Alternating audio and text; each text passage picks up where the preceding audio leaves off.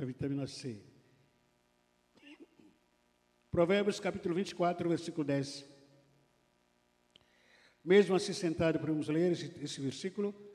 Diz o seguinte: se te mostrar, ou se te mostras fraco no dia da sua angústia, e que a tua força é pequena. Mais uma vez repito: se te mostras fraco no dia da angústia, a tua força é pequena. Várias vezes já pensei sobre esse texto, sobre esse versículo da palavra do Senhor. Cheguei a pregar sobre isso em alguma, alguns momentos. Talvez esse momento que a gente está passando de angústia, literalmente, de má notícias, de coisas, situações que a gente não está aceitando a nível social, a nível político, e que de alguma forma acaba afetando a vida da gente. E foi quando, esse, hoje, nessa manhã, esse texto veio no meu coração. E, e às vezes, quando leio esse versículo, a sensação que dá em mim é que parece que a Bíblia está brincando com a gente. Parece que Deus está tá zoando a gente, né? Ou se te mostra fraco no dia da angústia. Porque é óbvio que toda angústia te enfraquece, humanamente falando, emocionalmente falando, toda angústia nos enfraquece.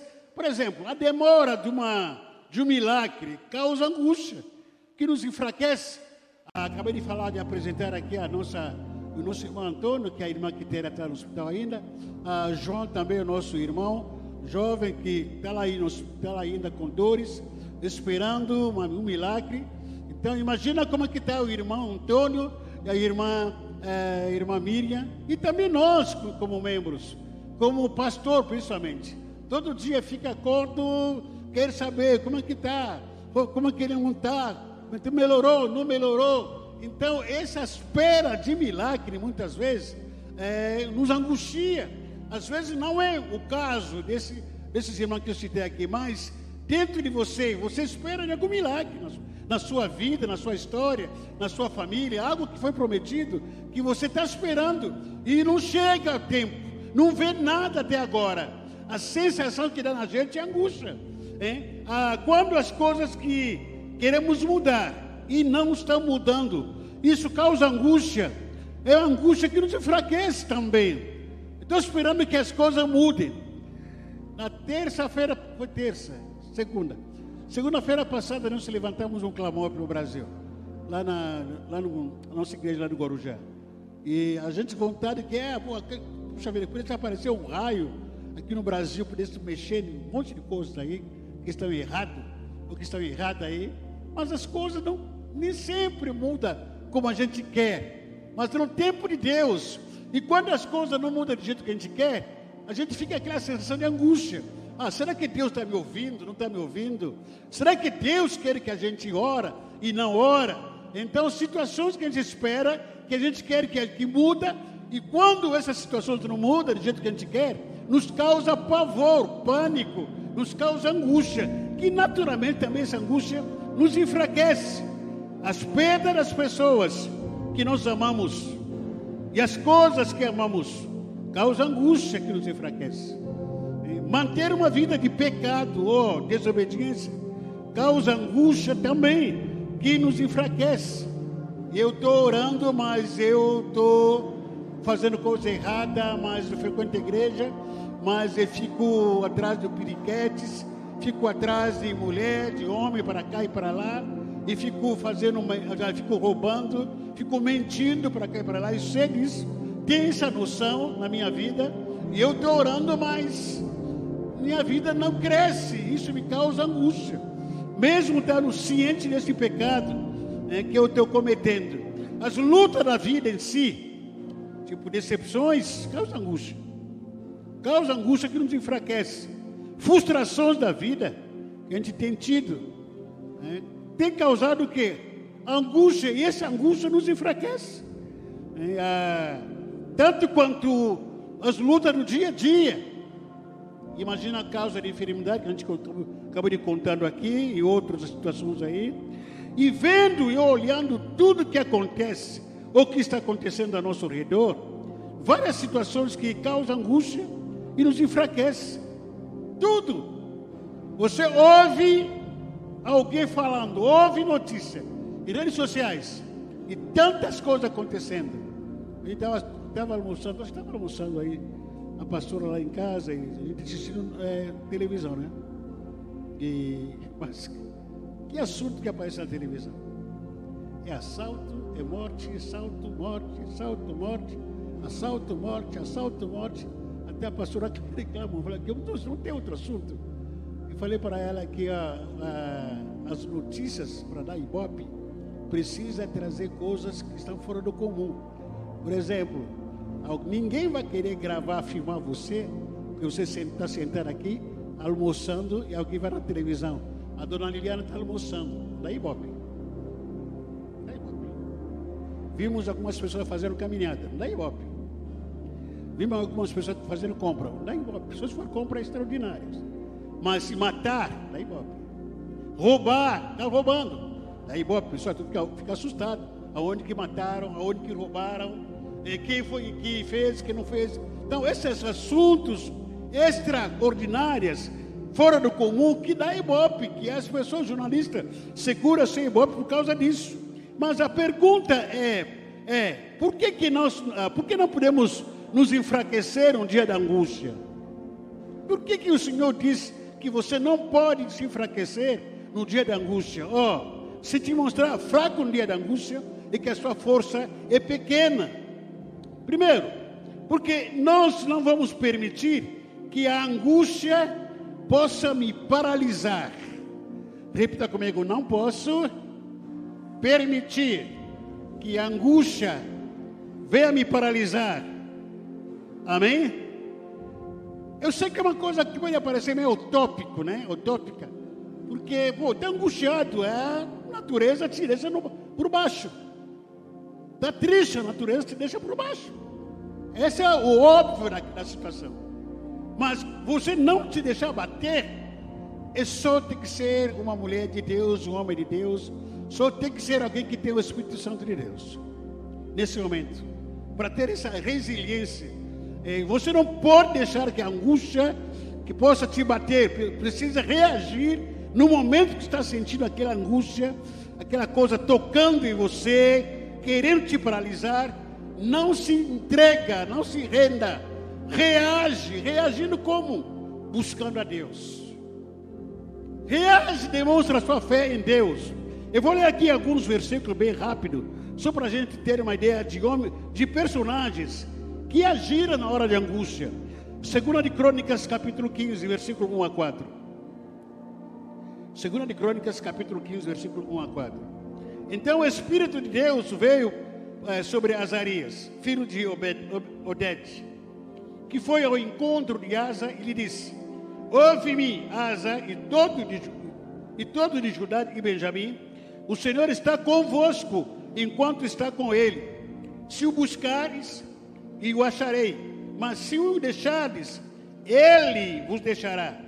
Israel esteve sem, sem o verdadeiro Deus e sem sacerdote que o ensinasse, e sem lei, por muito tempo. Versículo 4 diz: mas, repita comigo, mais, na sua angústia, na sua angústia, na sua angústia, voltar ao Senhor. A angústia poderia ter paralisado toda a nação de Israel. Puxa, estamos tristes.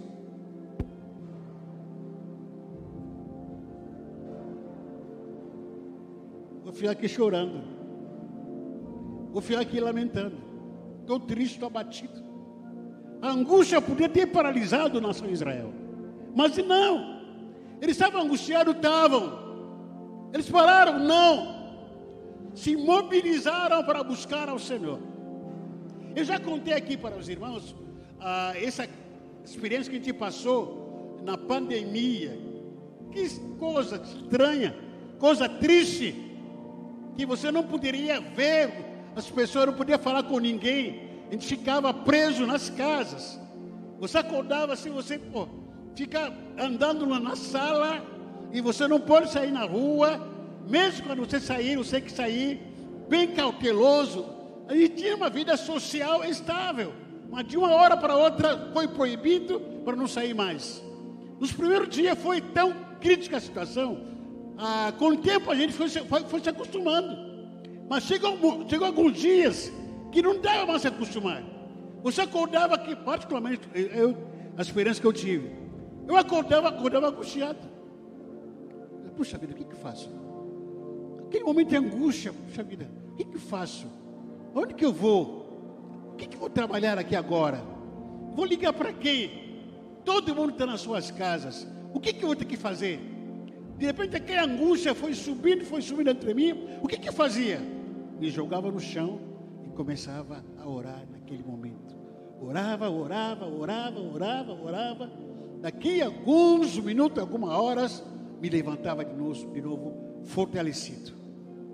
Sentimento de angústia toma conta de todo mundo. É você que escolhe, ou você se deixa abater, né, ou você reage através de oração, através da sua esperança, através da sua fé em Cristo Jesus.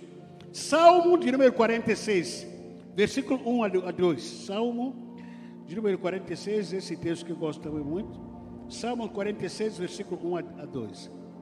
Diz: Deus é o nosso refúgio e fortaleza.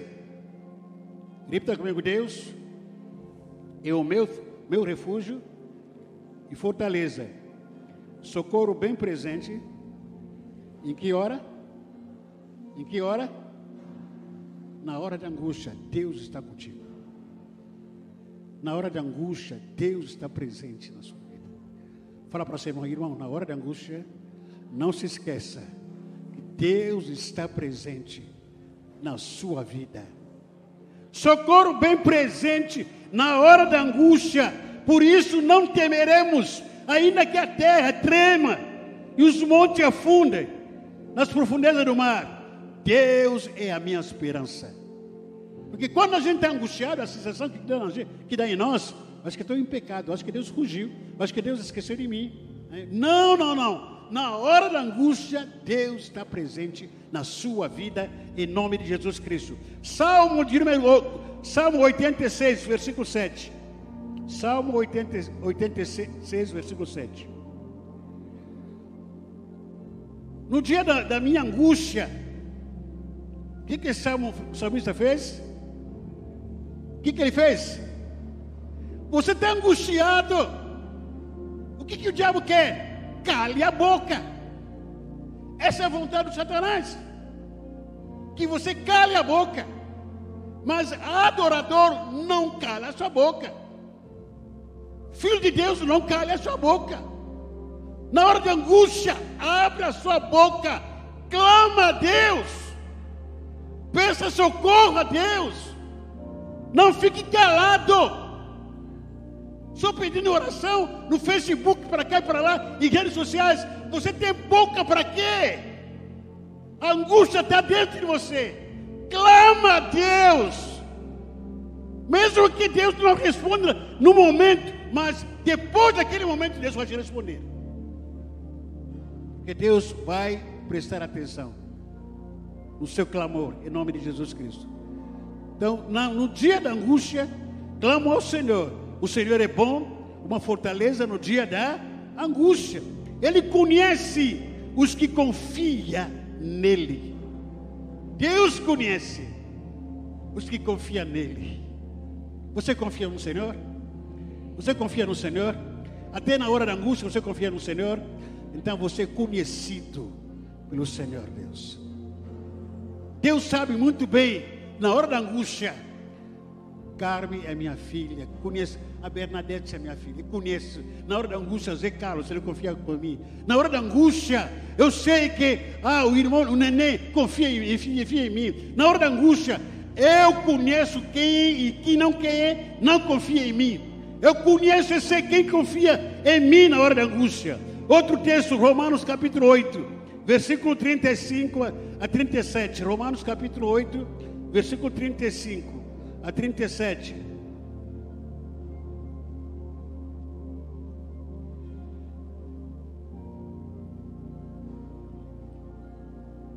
Quem nos separará do amor de Cristo? Quem? Será, tribu será tribulação? Ou angústia? Ou perseguição? Ou fome?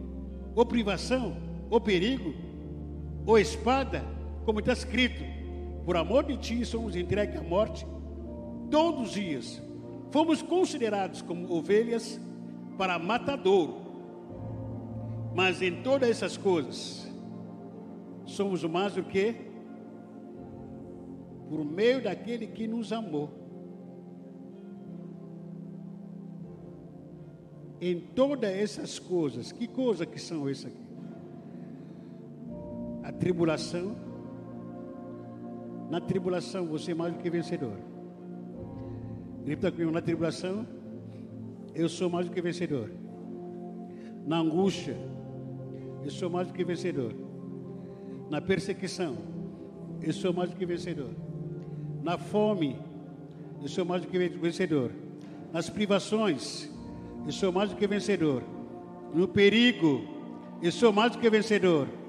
Espada, eu sou mais do que vencedor. Em todas essas coisas, eu e você somos o mais do que vencedor em Cristo Jesus. Aleluias.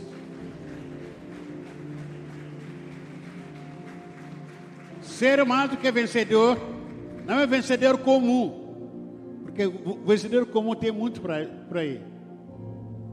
A diferença é que você é mais destaque, destacado.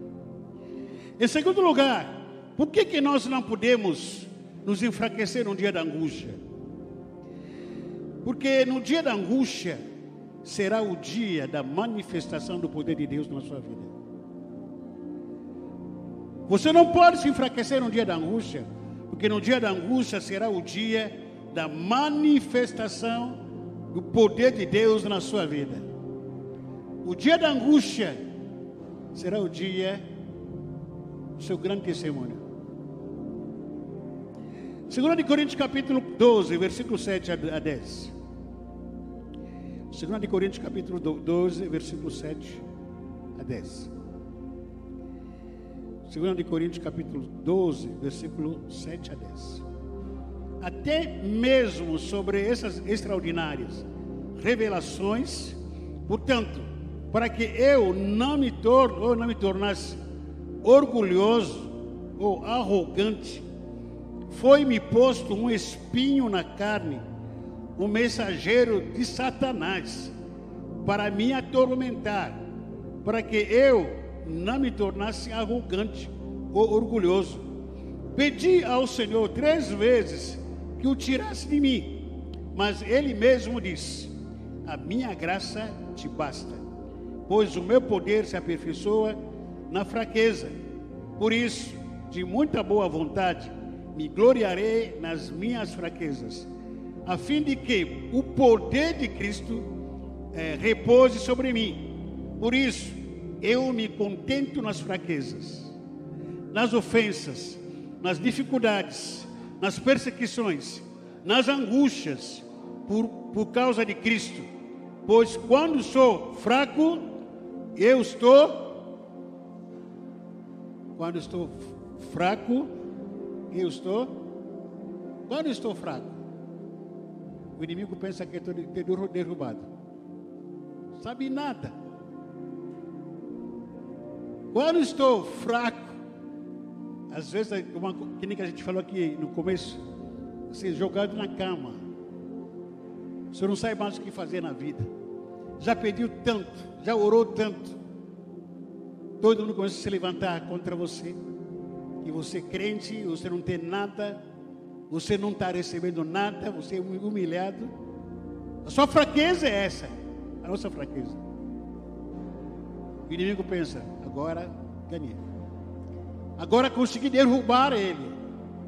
Consegui derrubar o Valdir, consegui derrubar aquele que diz filho de Deus. Sabe nada. É nessa hora que o poder de Deus, se ele se aproximar perto de você, ele não sabe quem está em você, ele não tem noção da bomba atômica que está dentro de você. Deixa ele se aproximar para ver. Deixa ele se aproximar dizendo que ah, tá pego, tá pego, vem aqui, vem para ver. Ah, derrubei, derrubou, então vem aqui para ver, porque nessa hora que eu estou fraco, o poder de Deus, a bomba atômica, está preparado para dissipar a sua cabeça, o diabo. Não tem noção. Vem, porque está achando que sou, sou fraco, sou derrotado. É nesse momento que o poder de Deus vai se aperfeiçoar na minha vida. Mas antes de tudo, irmãos, quero compartilhar com, com vocês. O apóstolo Paulo está dizendo aqui, confessando, um dos piores sentimentos do ser humano. Qual, qual é? O orgulho. O orgulho é um, um, um dos piores sentimentos que mais destrói o ser humano. A arrogância, a soberba, o orgulho, orgulho. Tanto quanto é pior sentimento, como também é enganador. Nos engana aí muito orgulho. Algumas semanas atrás, o nosso irmão Diácono Rafael trouxe uma palavra abençoada aqui sobre orgulho.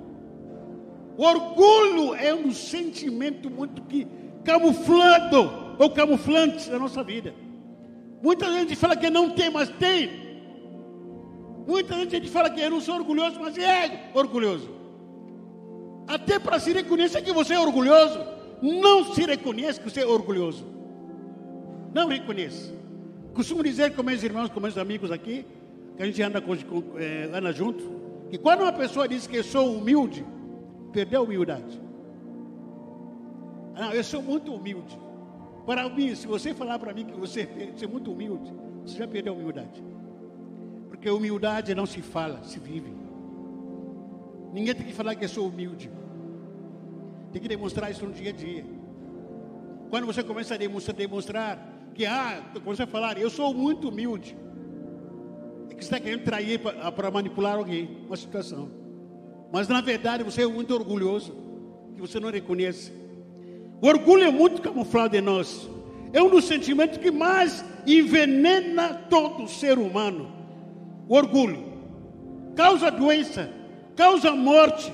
O orgulho afasta muitas pessoas de Deus.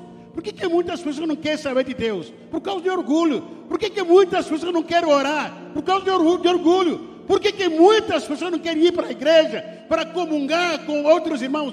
Por causa de orgulho. Por que, que muitas pessoas não querem fazer a, amizade com outras pessoas? Por causa de orgulho. O orgulho Muitas pessoas querem se considerar como Deus, semideus. Sabe de tudo, tem tudo. Não precisa mais de nada. Eu sou semideus. Eu sou melhor do que muita gente. Por que vou ter que ir na igreja? Por que tem que orar? Por que vou ter que ler a Bíblia? Por que tem que ser pastoreado? Por quê? Tem que dar relatório para o pastor? Por quê? Por que tem que prestar conta da minha vida para o pastor? Por quê? Então o orgulho é tão camuflado em nós, e para reconhecê-lo, a gente nem reconhece. O próprio orgulho nos afasta da humildade de reconhecer que quem sou de fato, que eu sou dependente ou não sou dependente de Deus. O orgulho nos mata. Orgulho nos adoece. Por causa do orgulho, as pessoas não reconhecem os seus pecados os seus erros. Por causa do orgulho, as pessoas não querem ser pastoreadas. Não querem. Não, para que, que tem que ser pastoreado?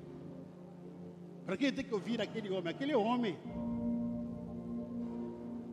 Aquele homem. Ontem, tá, ontem estamos com um capítulo atrasado. Um capítulo atrasado com os e irmãos na igreja. Estava fazendo um devocional, eu, e Michel e a, e a pastora lá em casa a pastora em casa, acho que Jeremias capítulo 26. Perdão. Estava comentando sobre esse texto. E quando Deus fala para Jeremias, Jeremias vai falar para o povo de Israel, o povo de Judá, perdão, para se arrepender dos seus pecados. E Jeremias foi, foi pregar. Disse que eu se arrependo dos seus pecados. Se não se arrepender, Deus vai destruir o templo que vocês, vocês construíram ah, que nada. Quando o povo de Judá soube que Deus ia destruir o templo, ele falava que Deus ia destruir o templo. a começar a arrumar algo, algo contra Jeremias, para matar ele. E todo mundo se levantou para Jeremias. Queria ser apedrejado. Vamos pegar ele, vamos amarrar ele, jogar ele num poço. E a gente estava comentando entre nós, nós três, na hora de devocional, falei puxa vida, quando a pessoa não está bem com Deus, quando houve um profeta, um pregador pregando, a pessoa fica com raiva do prego do pastor. Porque por si só ela não está bem com Deus. Porque uma pessoa que está bem com Deus, até quando o pássaro canta, dá glória a Deus. Porque quando uma pessoa está bem com Deus, quando uma criança, por exemplo, aqui lê um versículo, fica arrepiada. Quando uma pessoa está tá bem com Deus, não escolhe quem está pregando, qual é a mensagem. Se o pastor é loiro, se é negão, se é africano, se é japonês, se é chinês, se é paraguai, não escolhe. Só está ouvindo que Deus está falando comigo. Mas quando a pessoa não está bem com Deus, ele ora o pastor como simplesmente ser humano que está falando com ele. Por isso que quer matar o pastor, quer perseguir o pastor com o profeta. E assim que acontece, que a gente estava comentando lá em casa. Mas por que, que é isso? Orgulho. A soberba que afasta as pessoas de Deus. O profeta corre risco de vida por quê? Porque as pessoas não estão bem com já que não pode matar a Deus que não vê, quer matar o pastor, que é ser humano.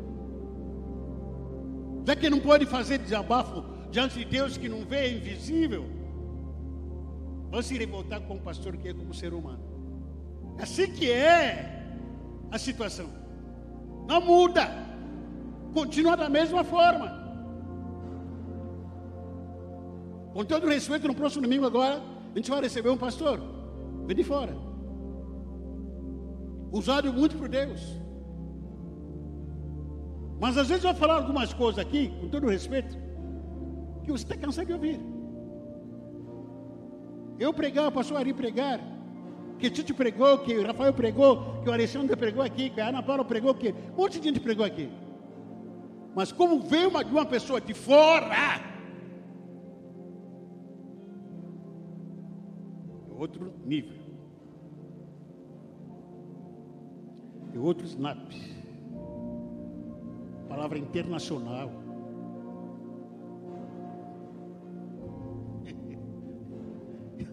Palavra vem de, de, de longe. Essa que é. Lamentavelmente a nossa ignorância é assim. Quando não estou bem com Deus, que está pregando meu pastor, estou enjoado das suas mensagens. Estou cansado das mensagens dele. Mas vem a pessoa de fora aqui. Até que a gente parou de fazer essas, essas aventuras a gente fazia mais, de, mais de 15 anos atrás aqui na igreja. A gente não cansava, não cansava de trazer preletores aqui. Preletor de todo tipo, todos os níveis aqui.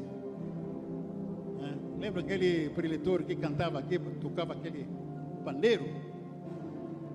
É. E todo tipo que cantava aqui. Um deles aqui, até me lembro até esse preletor que veio pregar aqui, ele queria, fez um seminário. Ah, vamos vender a apostila, pastor. Vende a apostila, é. Quantas folhas? Sete folhas. 15 reais. 15 reais, sete folhas. Mas aqui, ó, ganhou dinheiro aqui na lapada. Um monte de gente. Sete folhas, 15 reais, 15 reais. Enquanto isso, aqui essa apostila do pastor Jesus estava encalhada. apostila de discipulado, de estudo, a família, livro do pastor está lá encalhado. Mas como vem de fora, de onde que eu vendo mais livro? De onde? É de fora. Quando leva esse livro para fora, ou às vezes a gente faz, faz fila. Aqui quem compra livro pastor? Esse é o marido da pastora Liliane pai do Benito, pai da Vitória do Michel. Que muda? O que, que muda? O quanto orgulho nos distancia da graça de Deus.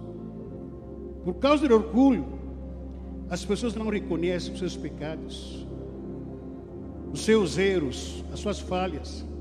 Por causa do orgulho, as pessoas não conseguem reconhecer as suas fraquezas. Fala para você, irmã, que você é muito fraco na fé. Você está fraco. Quem entre nós quer manifestar ou revelar, pelo menos, que, oh, eu estou fraco, ora por mim. Já viu, já viu essa oração de alguém? Já viu? Né? Ora por mim que estou fraco. Já viu? Alguém pediu essa oração? Tite, ora por mim. Porque estou fraco. A gente sempre está dizendo, pela graça de Deus, estou bem. Estou firme na rocha. O cara está de mão por dentro, está oco só, está perdido, está podre por dentro. Para a gente se cumprimentar aqui no final do culto, lá comprando coxinha. Que a paz, irmãos. Ah, que alegria ter você. Que alegria, coisa como. Que falsidade. A pessoa está fraca na fé, só que não quer reconhecer. Não quer que ninguém saiba que está fraco na fé. Não quer. Não, estou bem, estou bem. Está tudo bem, está tudo, tá tudo bem. Está tudo bem. Não, está tudo bem. Não, não precisa, não, não precisa. Eu percebi que aqui no Brasil talvez é coisa cultural. Aprendi isso, tenho aprendido isso aqui no Brasil. Fala para seu irmão, fala para o irmão chega na sua casa. Vamos almoçar? Fala, isso. Raramente que você vai escutar. Se quer almoçar. A maioria diz o quê? Precisa. Não, não, não, não precisa. Está com fome de leão. Não, não precisa, não, já estou bem. Está acabado por dentro, está fraco. Se andar mais um centímetro, cai com fome, de fome. Mama, não precisa, não, estou bem alimentado. Cara, seja humilde, irmão. Qual é o problema? Por isso que eu costumo dizer, quando muitas vezes as pessoas me perguntam, pastor, está tudo bem? Aqui não estou bem, não. Tá não tomei café, não almocei, estou cansado, estou fraco. Ontem entrei na padaria, arrebentei, fui comprar sopa. Tem uma moça que me conhece, ela, pastor, está tudo bem? Eu falei, não estou. O que, houve? Não dormi ainda, estou cansado e fome. Derizada. Ah, parece que é brincadeira, mas essa é a verdade, estou falando para ela. Vou mentir. É porque sou pastor, não, estou legal, estou estou bem. Nossa, toquei em mim, estou cheio do Espírito Santo. Não, estou cansado, estou com fome e estou com sono. E aí?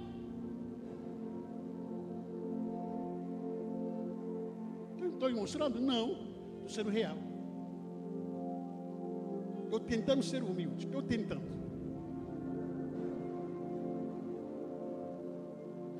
Por causa do orgulho, as pessoas não conseguem reconhecer as suas fraquezas. Por causa do orgulho, seu orgulho, Deus não deseja te perder o filho. Por causa do seu orgulho. Por causa do seu orgulho, Deus não quer te perder como filho. Fala isso para ser lado. Por causa do orgulho, Deus não quer perder você.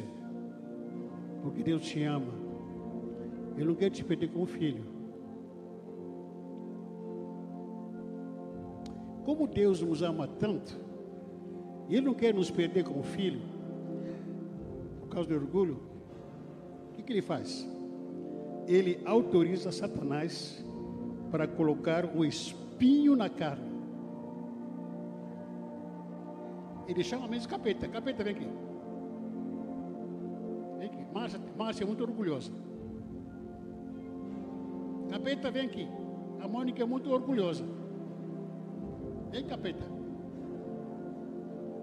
Capeta, vem aqui. Jacir é muito orgulhoso. A Neia é muito orgulhosa. Capeta, vem aqui. Ataca essas meninas aí. Ataca elas. Ele chama, autoriza Satanás para causar uma enfermidade. No caso do Paulo foi enfermidade. Mas o espírito na carne, ele é o espírito na carne, pode ser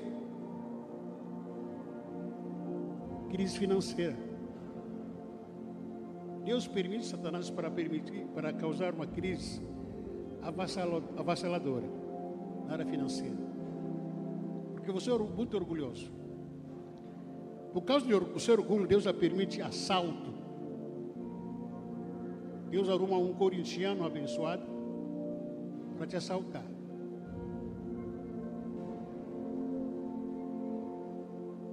Quando é que você se sente tão impotente? Não é quando você é assaltado. Ou quando você sofre um golpe. Quando você alguém diz, ah, perder, perder, perder, perder, perdeu. Você vai entregando as coisas. Sinto e peço para que Deus me cuide nessa hora, porque não sei, não sei como vai ser a minha reação, sinceramente. Você levar do que você tem, ser um direito de se defender. Como se sente? Acabado, enojado, impotente naquele momento. Sabe aquele sentimento de impotência? É de humilhação. Deus está dizendo o seguinte: eu estou te humilhando, porque você é o arrogante, você se acha que é o último bolacha do pacote. Vou te mostrar que você é um Zé Mané, um bobo, um coitado.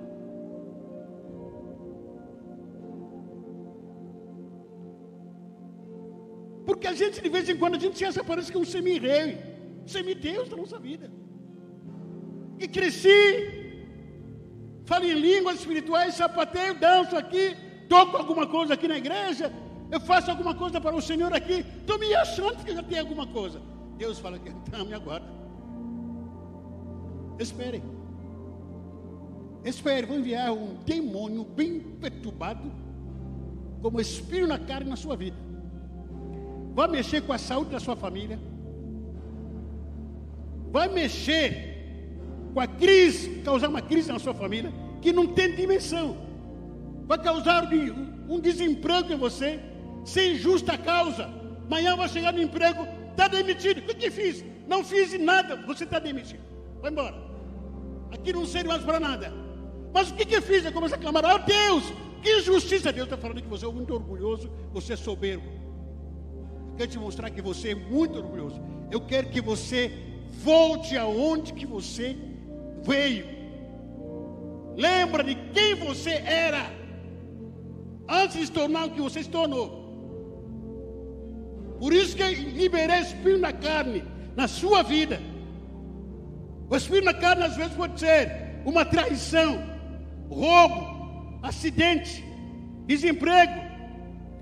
É, o espírito na carne servirá como espinho para te humilhar, para te enfraquecer. Espírito na carne serve para você parar de ser bobo, ficar se achando. Lembra da história de Naí e Naamã? na Bíblia? Namã, lembra? Ele era. Tinha que tomar sete mergulhos no rio Tietê. Tem um rio aqui, não tem? Qual é o nome do rio aqui, Tite? Hã? Cara, o, a Tite nada aqui. Faz uma natação naquele rio, Tite.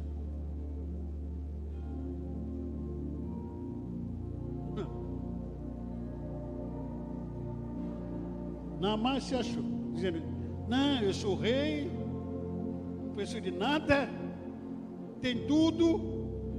É, tá. Mas tem uma sete mergulho no Caruaú. O quê? É. Talvez Deus não vai usar o selinho para você ter uma mergulho. Deus vai usar outras circunstâncias.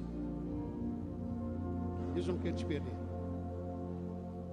Ele te ama muito. Porém, o seu orgulho te afasta muito de Deus. Você não percebe isso. O tempo vai passando, você vai se sobrevivendo. Não quer mais escutar ninguém, não quer andar mais com ninguém. Está se achando que é o último bolacha do pacote. Parece que depois de Deus é você. E Deus vai usar uma situação, uma situação, para te levar de volta da onde você saiu, para te mostrar quem você era. No começo você era muito humilde, agora não é mais. No começo você me buscava, agora não me busca mais. No começo você dependia muito de mim, agora não me depende mais de mim. Está se achando. Isso da Bíblia, sabe de tudo, recebe profecia, profetadas, recebe tudo, agora tem tudo na mão, não quer mais de mim, por causa da sua soberba. Me aguarde. Deus manda, envia o Espírito na carne. O Espírito na carne serve para você parar de ser bobo, e ficar se achando. O Espírito na carne serve para você não se esquecer de onde te, o que ele te tirou. O Espírito na carne é o mal que não sai pelas orações. Ora por mim. Você pode vir aqui 50 vezes, 100 vezes, toda vez do apelo. O Espírito na carne. Repreende. Não, não sai. Vamos jejuar por causa disso. Não resolve. Vamos na igreja, campanha. O Espírito na carne não resolve. O Espírito na carne não é resolvido por causa das orações, jejum. O Espírito na carne só para depois que Deus avaliar o seu grau de humildade e obediência. É só Ele que avalia sua, o seu grau de humildade. O quanto você se tornou, voltou a ser humilde. Não é para repreender, não é para expulsão de demônio, que o Espírito da carne vai sair.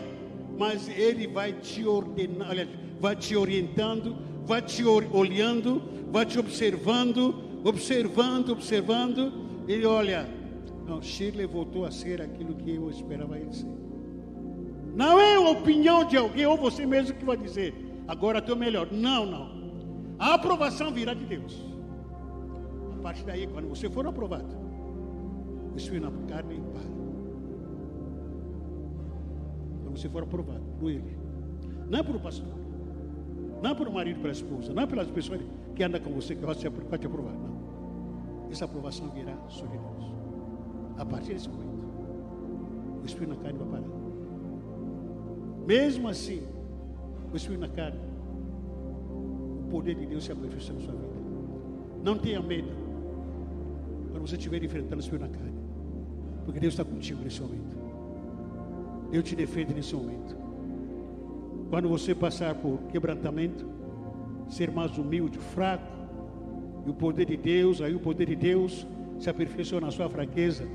Quando o Senhor diz: sai na, da cena, eu vou entrar na sua vida agora, porque sou o seu Deus, em nome de Jesus. Amém? Vale a pena enfrentar a fraqueza, para que o poder de Deus se aperfeiçoe na sua, na minha vida. Vamos ficar em pé.